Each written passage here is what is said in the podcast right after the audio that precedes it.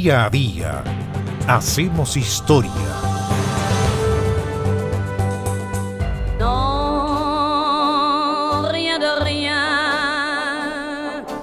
Non, je ne regrette rien. Voz inconfundible de Edith Piaf, que murió el 11 de octubre de 1963. Edith Piaf, a quien le decían algunos la condesa descalza, el gorrión de París o el amor de la francofonía. Se llamaba Edith Giovanna Gassion y había nacido en París el año 1915. Su padre era un acróbata callejero y su madre, Aneta Meillard, era una cantante callejera. Incluso más, su madre era alcohólica, por lo que al acercarse el momento del parto, no alcanzó a llegar al hospital y Edith nació en plena rue de Belleville. Fue entonces criada por su abuela y después por una tía que regentaba ni más ni menos que un burdel, o sea, un prostíbulo. Desde muy pequeña, Edith tuvo que ganarse la vida cantando en las calles. Y cuando todavía no cumplía los 17 años, quedó embarazada. Tuvo una hija, a la que llamó Marcel, pero que murió a los dos años de edad. La vida de la cantante quedó para siempre marcada por esta tragedia. Siguió cantando Edith Piaf en la rue de Pigalle, una calle famosa por sus cabarets y sus prostíbulos, hasta que un día de 1937, un elegante transeúnte se paró a escucharla. ¿Quién era esa persona? Era Louis Leplé, dueño del cabaret Gernis, el más conocido de París, por entonces.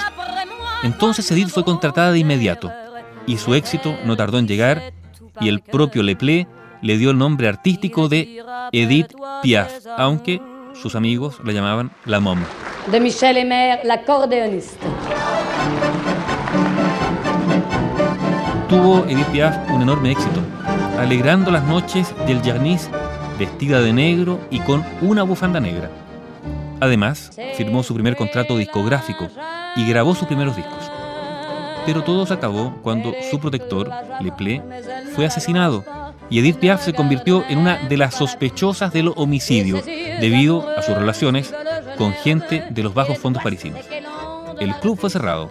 Edith volvió a las calles, pero pese a la ocupación nazi de la Segunda Guerra Mundial, siguió cantando en los clubes y music halls de París.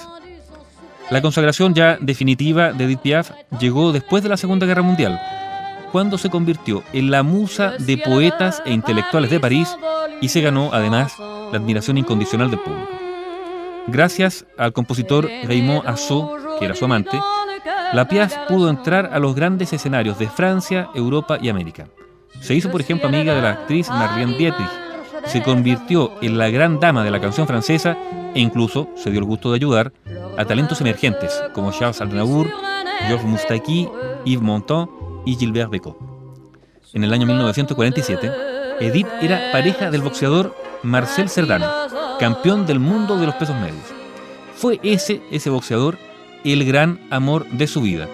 Pero la desgracia volvió a golpearla.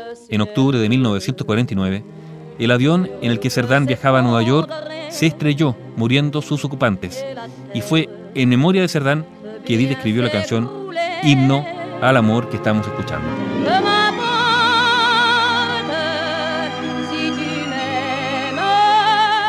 En 1961 dio Edith Piaf una serie de conciertos en el Olimpia de París, salvando al teatro de desaparecer por problemas financieros. Se destacó ella también como actriz de cine y también teatro, protagonizando varias películas y actuando en comedias y operetas. Después de un accidente en auto, Edith Piaf se hizo adicta a la morfina para aliviar los dolores y a medida que se hacía mayor le fueron diagnosticando varias enfermedades y ya finalmente el año 1959 se le descubrió un cáncer. Siempre Edith Piaf, que era una mujer apasionada, tuvo amantes, amantes mucho más jóvenes que ella. Es más, sus últimos años lo pasó alejada de los escenarios, junto a Theo Lambucas, un joven griego 20 años menor y con el que se casó un año antes de su muerte. Una muerte que la pilló en La Provenza el 11 de octubre de 1963. Allez, venez, Milord, vous asseoir à ma table. Il fait si froid dehors. Bio Bio, la radio con memoria. Et prenez bien vos aises, vos peines sur mon cœur.